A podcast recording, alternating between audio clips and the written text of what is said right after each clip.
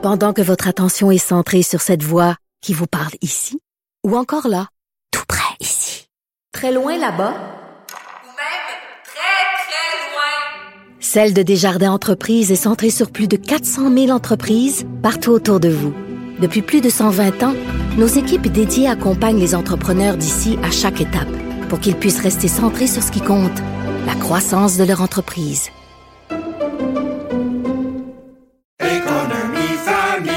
Ici Ricardo. Et Émilie, marchand d'IGA. On a envie de vous inspirer à bien manger. À moins de 5 la portion. Suffit de repérer les produits valeurs sûres et de les cuisiner avec une de nos recettes. Les valeurs sûres, c'est bien pensé, hein? Bien sûr! Détails sur IGA.net. Un adolescent de 17 ans poignardé. Une autre femme assassinée. Il est visé par des allégations d'inconduite sexuelle. Les formations politiques s'arrachent le vote des familles. Comment faire fructifier votre argent sans risque? Savoir et comprendre les plus récentes nouvelles qui nous touchent. Tout savoir en 24 minutes. Avec Alexandre Morin-Villouellette et Mario Dumont. En manchette dans cet épisode, suivi de la saga des profs qui hurlent en classe, deux nouvelles plaintes contre Madame Chantal. Le directeur de l'école est démis de ses fonctions. Deux nouveaux extraits de profs hystériques refont surface.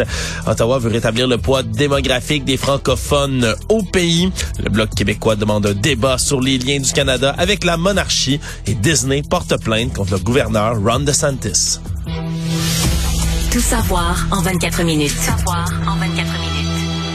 Bienvenue à Tout savoir en 24 minutes. Bonjour Mario. Bonjour. Suivi de cette saga, le rapporté un peu plus tôt cette semaine au départ, ici à Cube Radio. Et on a lancé quelque chose, hein? Ouais, ça fait du chemin et beaucoup, toutes sortes de nouvelles là, qui déboulent dans l'actualité suivant cette histoire. La première, tout d'abord, c'est celle ce matin, l'annonce de la suspension là, du directeur de l'école, justement, à Sainte-Marthe-sur-le-Lac, l'école des Grands Vents, où sévissait Madame Chantal, cette enseignante agressive.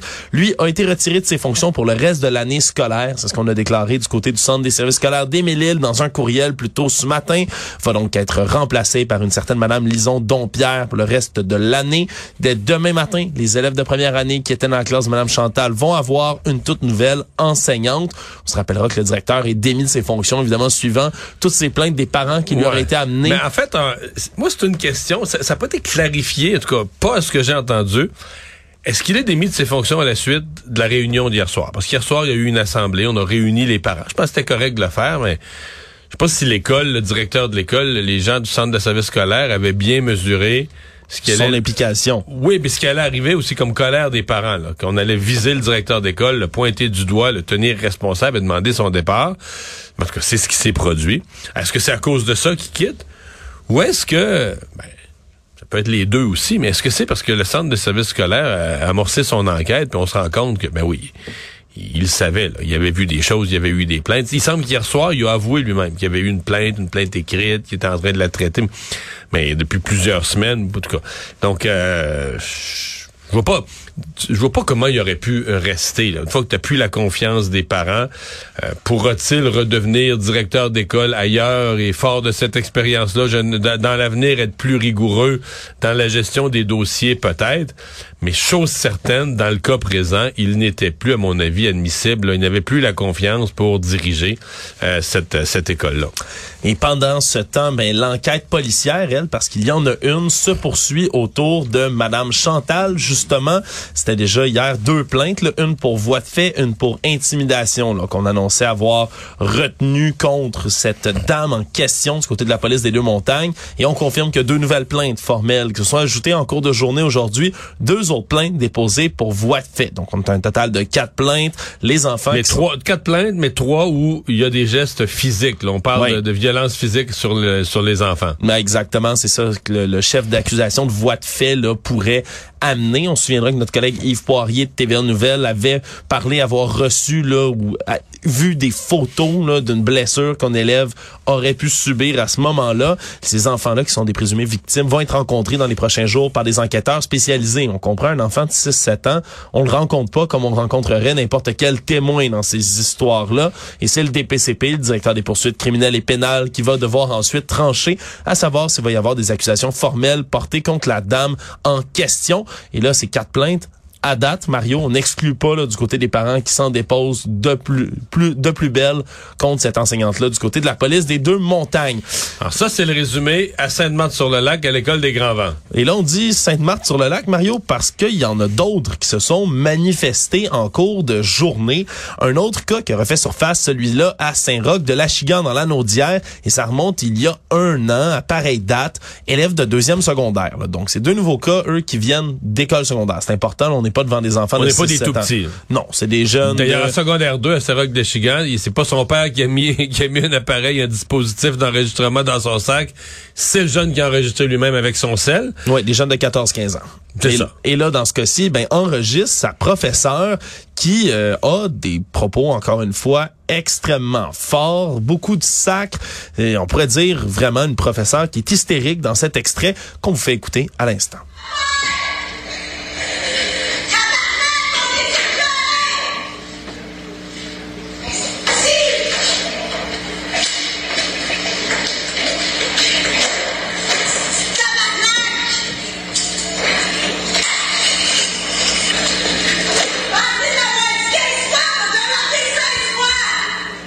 Donc vraiment une enseignante qui hurle après l'étudiant Là, en nous, question. nous, on sait pas ce qui s'est passé avant. Qu'est-ce qui l'a amené dans cet état-là?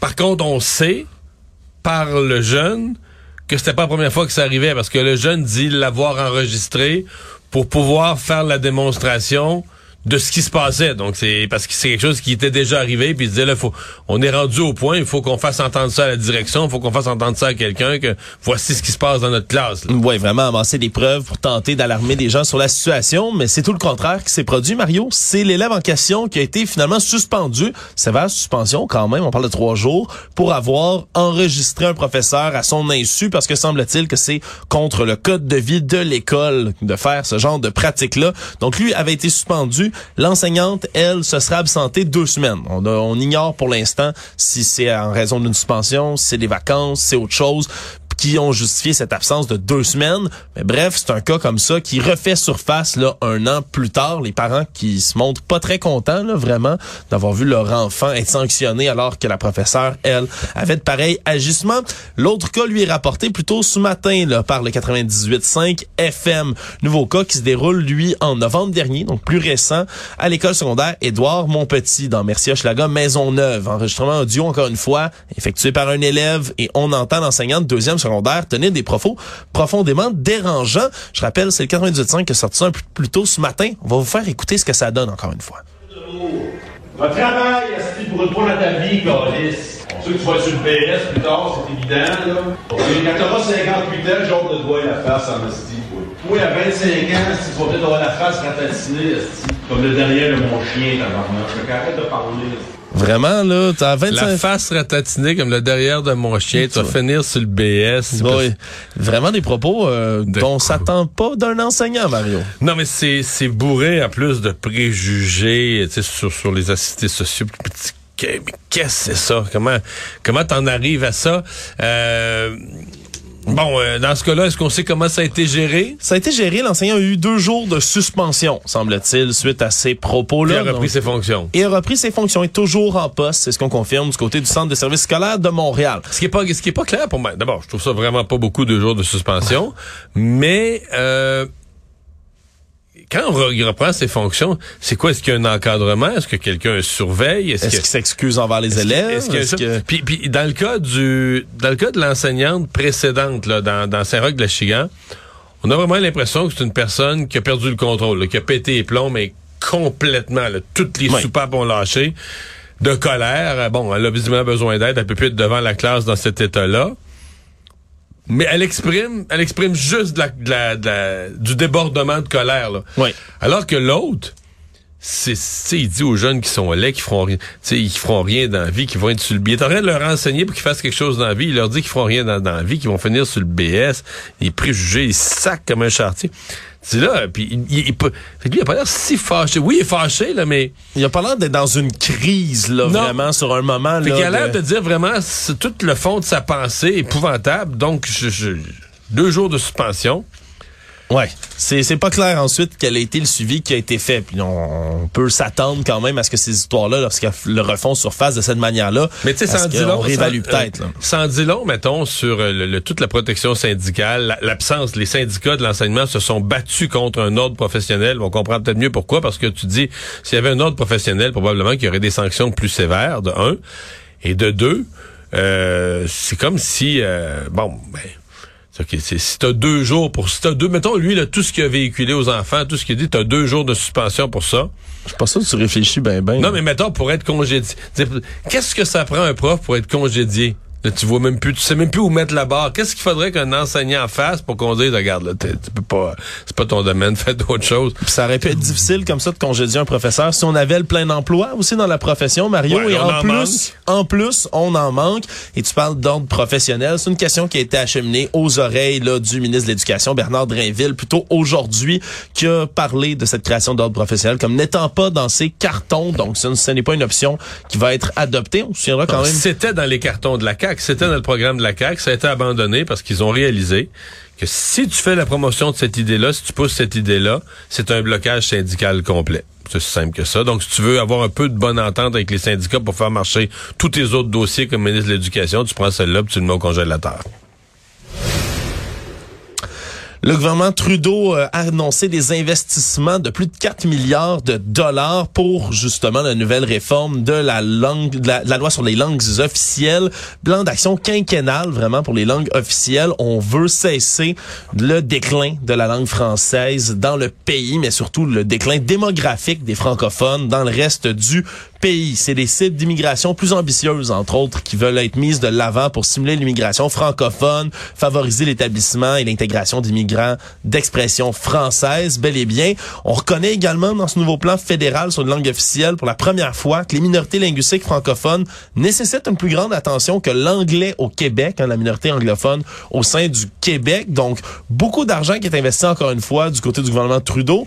Euh, des mesures comme ça, qu'on on change certains libellés, certaines manières de s'exprimer aussi sur les langues officielles au pays. Mais Mario, est-ce que tu penses que c'est un plan qui est suffisant, qui, est- Ben, qui, est- qui va valoir la peine? Ben moi, je, je, je- je- c'est pas complètement clair pour moi que le plan euh, tient compte parce que de la nouvelle réalité, la nouvelle loi sur les langues officielles qui dit ben le statut de la minorité anglophone au Québec est pas le même que le statut des minorités francophones au Québec qui sont beaucoup plus en danger. Mais dans les faits, euh, la loi, le programme annoncé ce matin, ben, on finance les deux. là. on finance les organisations anglophones euh, qui défendent les droits des anglophones à Montréal. Sont- on dit même qu'on va subventionner, je veux dire, qu'il y aurait des programmes pour subventionner la culture en anglais à Montréal. Mais c'est parce que la culture en anglais à Montréal ou ailleurs en Amérique du Nord. Elle là, est pas en danger. pas trop. C'est un raz-de-marée de culture anglophone sous toutes ses formes.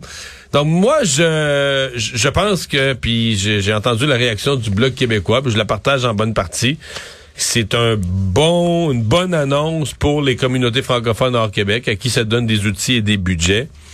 Mais pour la situation du français au Québec, au mieux, c'est neutre, puis c'est peut-être même une menace. Peut-être même qu'on est, dans le fond, on travaille par en arrière à- en disant qu'il faut protéger les droits de la minorité anglophone du Québec, mais on travaille encore à l'anglicisation du Québec. Tout savoir en 24 minutes. Parlant du bloc québécois, ils ont réclamé aujourd'hui un débat en bonne et due forme sur la reconnaissance du roi Charles III comme souverain du Canada.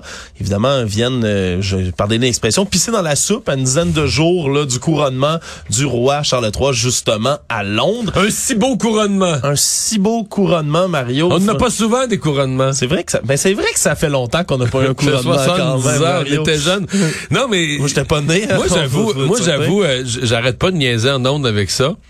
Mais pour moi, un couronnement, c'est comme si ça se peut pas. C'est comme si le décès En de la- 2023, là, C'est comme si le décès de la reine, tu sais, moi, je suis pas très monarchiste, c'est le moins qu'on peut se dire, mais le décès de la reine, c'est une dame tellement respectable, qui a eu une vie de dignité, puis, elle est vieille, elle décède, c'est une bonne grand-mère, puis tu sais, on s'est attristé de ça, puis tout, puis C'est comme si c'est au-delà de la monarchie. Mais là, le fait, c'est comme si le couronnement de l'autre, tu dis, mais voyons. Puis là, je vois toutes les scènes de films, là, tu sais, le couronnement de Louis XIV, Louis XV, là, mais tu sais, c'est avec les, tu sais, l'épée sur l'épaule gauche, l'épée sur l'épaule droite, Ouais. avec l'évêque. Puis là, on va, on va lui amener, c'est l'archevêque de, Can- de, De je pense, de Canterbury. Qui va venir couronner le roi Charles. Puis là, les, les, tous les Mais symboles. on dirait, on dirait que ça marche dans un film qui relate 1400 quelque chose. là. Ouais, mais On moi, peut- 2023. on dirait qu'à l'époque de, TikTok, ça n'a pas de bon sens qu'on va couronner. Non, il y a quelque chose, il y a quelque chose de vraiment qui marche pas. Puis, puis je trouve que le Canada, on sait pas quoi faire avec. Ça, ça m'amuse tellement, là, je comprends que c'est mon argent, c'est des fonds publics gaspillés peut-être, mais ça m'amuse tellement de voir le malaise du gouvernement Trudeau, parce que là, ils sont pognés avec la chambre d'hôtel à 6000 pièces qui est comme la honte du, du déplacement à Londres pour aller au funérailles de la reine, puis ils ont caché ça, puis ils ont pas voulu dire qui avait couché dans la chambre, là, ça a sorti il y a deux semaines, c'est Justin Trudeau qui avait utilisé la chambre à 6000 pièces. Fait que là, tout le monde se demande, OK, dans quel hôtel vous allez coucher, combien ça va coûter pour retourner au couronnement? Ouais, même toi et moi, on avait décortiqué, je me souviens à l'époque, là, cet hôtel-là. Ben J'étais allé oui. sur le site pour voir quel service. Il y avait comme un. Il y avait un butler. Ben oui, t'avais un valet 6 qui 000 vient la la chambre à 6 000 piastres, c'est un valet privé qui vient, Ben, qui service vient de avec, sommellerie aussi. qui vient avec la chambre. Ben oui. Mais là, c'est avec tout ça, je dis, OK, le Justin Trudeau qui va aller assister au couronnement de son roi, puis là, on va surveiller ses chambres d'hôtel. Il me semble, c'est comme, c'est vraiment, là, tu dis, écoute, inviter, euh, inviter des humoristes pour ça, puis- mais bon, je je, je, je, je sais qu'au Canada, il y a des gens, écoute, il y a des, cérémonies au Canada, là, là. Il va y en avoir des cérémonies au Canada, mais non seulement ça, mais c'est que dans le projet de loi C-47, qui est un article extrêmement volumineux qui veut mettre euh, en, en œuvre le budget. Dans Oui, c'est la loi, c'est la loi qui met en œuvre le budget. Absolument, mais c'est que c'est un très gros document. Et là, à la page 325, ben, il y a une mesure qui n'a rien à voir du tout avec le budget. C'est, ça demande de reconnaître le roi Charles III comme souverain du Mais Canada. tu comprends ce qu'ils ont fait? Normalement, ça aurait dû être un projet de loi à part. T'aurais dû faire un projet de loi numéro, mettons, 48 ou 62. Puis Absolument. Avec un seul article, celui-ci, celui que tu viens de dire. Ouais, parce qu'il faut euh, modifier le texte de la loi sur les titres royaux. hein. C'est une loi pour remplacer le nom d'Élisabeth II, comme elle est décédée en septembre dernier, par celui de Charles III, son fils aîné. Mais là, c'est un peu un aveu que le gouvernement canadien est comme gêné de Ils mettent ça sous le tapis. Plutôt hein. de faire un projet de loi qui ferait qu'il y aurait un petit projet de loi d'un seul article qui pourrait être adopté très rapidement à la Chambre des communes, ils ont inséré la reconnaissance de la royauté dans le projet de loi sur le budget pour que ça passe comme euh, Pour que ça passe mais, clairement. non mais c'est vraiment le principe de donner une petite pilule à un enfant là. Tu y mets dans tu y mets dans un morceau de gâteau pour qu'il l'avale c'est vraiment ça là. Et là, le Bloc québécois s'en est aperçu et veulent qu'il y ait justement un débat à la Chambre des communes distinct sur la reconnaissance du roi Charles III comme le souverain du Canada. Et ils sont appuyés quand même par des données qui ont été dévoilées lundi par l'Institut Angus Reid. On parle de 60% des Canadiens qui s'opposent à la reconnaissance de Charles à titre de roi du Canada, quand même pour l'ensemble du Canada. Et au moins un répondant sur deux là-dedans est d'accord avec la motion qu'avait présentée le Bloc québécois, la motion symbolique qui avait été rejetée à l'automne, comme quoi le Canada devrait rompre ses liens avec la monarchie. Au Québec, on est à 66 des gens qui sont d'accord avec tout ça. Donc, il y a quand même une, une certaine volonté de revoir, ou du moins de débattre, Mario, dans, dans la société, de ses liens avec la monarchie. mais je dis qu'on voit jamais de couronnement mais quand même il y avait encore jusqu'à pas si longtemps au carnaval de Québec à chaque, à chaque année le couronnement de la reine non mais c'était c'était beau c'était chargé d'émotions là t'avais un tirage puis il y avait des capsules je m'en souviens j'étais jeune je regardais ça T'es nostalgique, Mario? Puis là, non, mais celle qui était couronnée, c'est inévitablement, tu sais, il faisait froid, elle pleurait, tu voyais les larmes qui gelaient sur le coin de son œil, puis... Il va faire un peu plus chaud quand même au Royaume-Uni, je pense, pour le Ouais. couronnement. Mais il va-tu avoir l'épée sur l'épaule, les grands coups d'épée? Mais ça, mais ça, c'est adouber un chevalier, par contre, Mario. Je suis pas sûr que Faisait c'est pas pour ça au roi, faisait ça au roi aussi. Ah, aussi? Peut-être que je me trompe. Écoute, je suis pas spécialiste en couronnement, moi, là. Bon, ben Mario, va falloir, va falloir trouvons un king, quelqu'un. trouvons le king du couronnement du king. Exact, pour être capable de tout décortiquer, tout ça, Mario, et ça s'en vient dans une Hey, dizaine de jours. pas, on va pas euh, laisser couronner à tort et à travers. Nous autres, là, je veux qu'on qu'on parle couronnement sérieusement ici. Bon, on vous promet une émission spéciale autour de tout ça ici à Cube Radio. Savoir et comprendre. Tout savoir en 24 minutes. Pierre Ni Saint-Amand, l'homme qui était au volant de l'autobus de la STL et qui a foncé délibérément dans une garderie de Laval en février dernier. Je rappelle, ça a tué deux enfants, ça en a blessé six autres, était de retour en cours ce matin. C'est l'évaluation psychologique de l'accusé qui ont finalement là, été complétées. En mars dernier, on avait demandé un délai de 30 jours supplémentaires. Et là, ben, on a déposé le rapport psychiatrique de l'accusé, mais il a été mis sous scellé. Donc, on n'aura pas euh, d'idée sur le contenu qui s'y trouve jusqu'au 13 juin prochain. Sa date de retour en cours. Et donc, la détention à l'Institut Philippe Pinel est terminée pour Monsieur Ni Saint-Amand, qui va être transféré dans une prison. Je rappelle, il est accusé de deux meurtres prémédités, d'une tentative de meurtre et de plusieurs accusations de voie de fait toujours dans les cas judiciaires, mais celui-ci euh, plutôt devant le Conseil de discipline de l'Ordre des psychologues du Québec. C'est une ex-psychologue qui a été radiée pour six mois, va devoir payer des frais de près de 15 000 Pourquoi, Mario?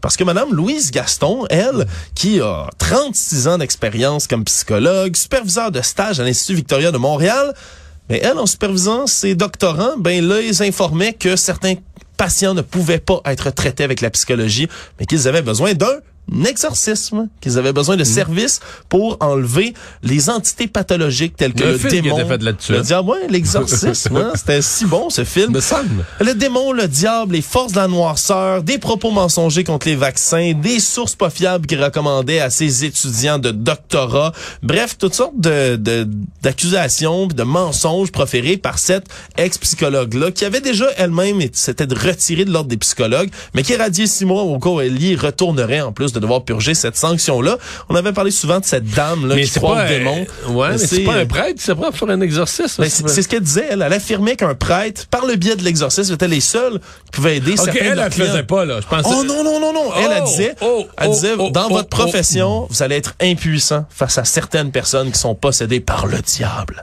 Et donc, vous allez devoir demander à un prêtre de l'exorciser. C'est ce qu'elle répétait à ses élèves, en plus d'avoir proféré toutes sortes de théories complotistes sur les vaccins, envoyer des sites complotistes à Ça devait être une cause, euh, la- l'audition de la cause à l'ordre des psychologues devait être assez intéressante à suivre. Oui, ça devait être intéressant. Puis ils ont, ils sont arrivés assez rapidement, Mario, à un consensus. Économie.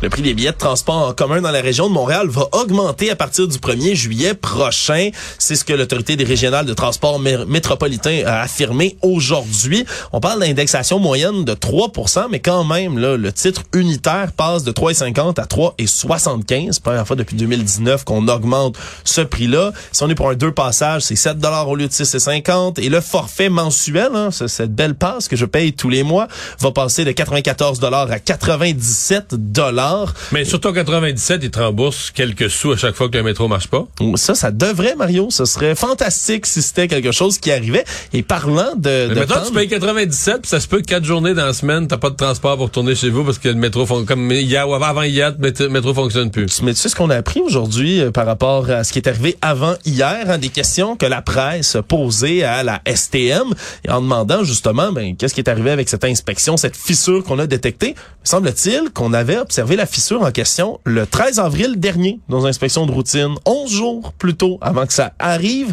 Et là, on avait demandé à la ville de couper l'eau pour l'infiltration d'eau qu'il y avait à ce moment-là. On a pris quelques jours de séchage et par la suite, ben on a décidé d'envoyer une équipe d'experts en ingénierie de structure intervenir à 17 h lundi en pleine heure de pointe.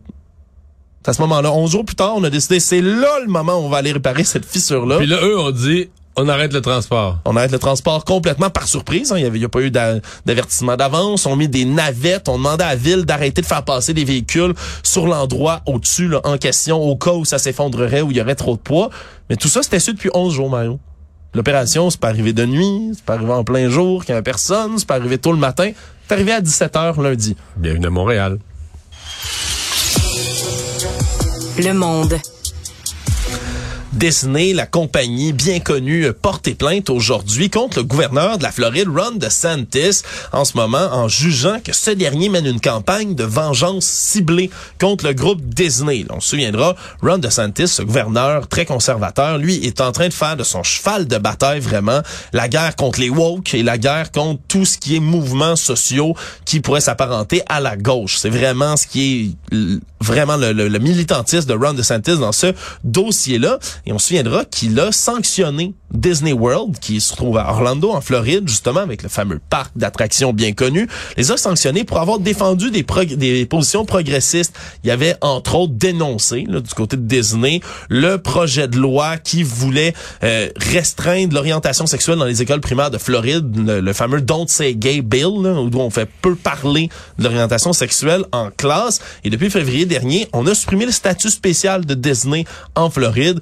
Voilà maintenant qu'on porte plainte du côté de Disney en disant c'est presque comme une campagne de vengeance personnelle, mais que ça va encore plus loin que ça brime le droit à la liberté d'expression de Disney, de pouvoir parler sur ces enjeux-là sans subir de représailles de l'État. Donc une plainte qui est portée en ce moment là euh, assez importante contre Ron DeSantis. On verra qu'est-ce qui se passera devant les tribunaux. Mais je sais pas. Euh, bon, je, je, comprends qu'il y a l'appui populaire là-dessus, mais je sais pas jusqu'à jusqu'à quel point ça va être bon pour le gouverneur de la Floride d'avoir euh, de partir en guerre contre une institution. Contre Disney, qui est une institution en 75 000 personnes travaillent pour Disney en Floride. Et j'ai vu dans les dans les dernières euh, heures, Mario, il y a eu sur Fox News une entrevue réalisée avec Nikki Haley, qui est l'une des premières à s'être lancée dans l'investiture républicaine, qui elle disait, ben Monsieur DeSantis, puis on rappelle les deux, ce sont des républicains, elle dit, si Monsieur DeSantis, il les veut pas, moi je suis en Caroline du Nord, puis nous, on, va les recevoir les 75 000 emplois de Disney, donc faisait un pied de nez à Monsieur DeSantis, qui je rappelle, lui, ne s'est pas annoncé dans la course à l'investiture républicaine, mais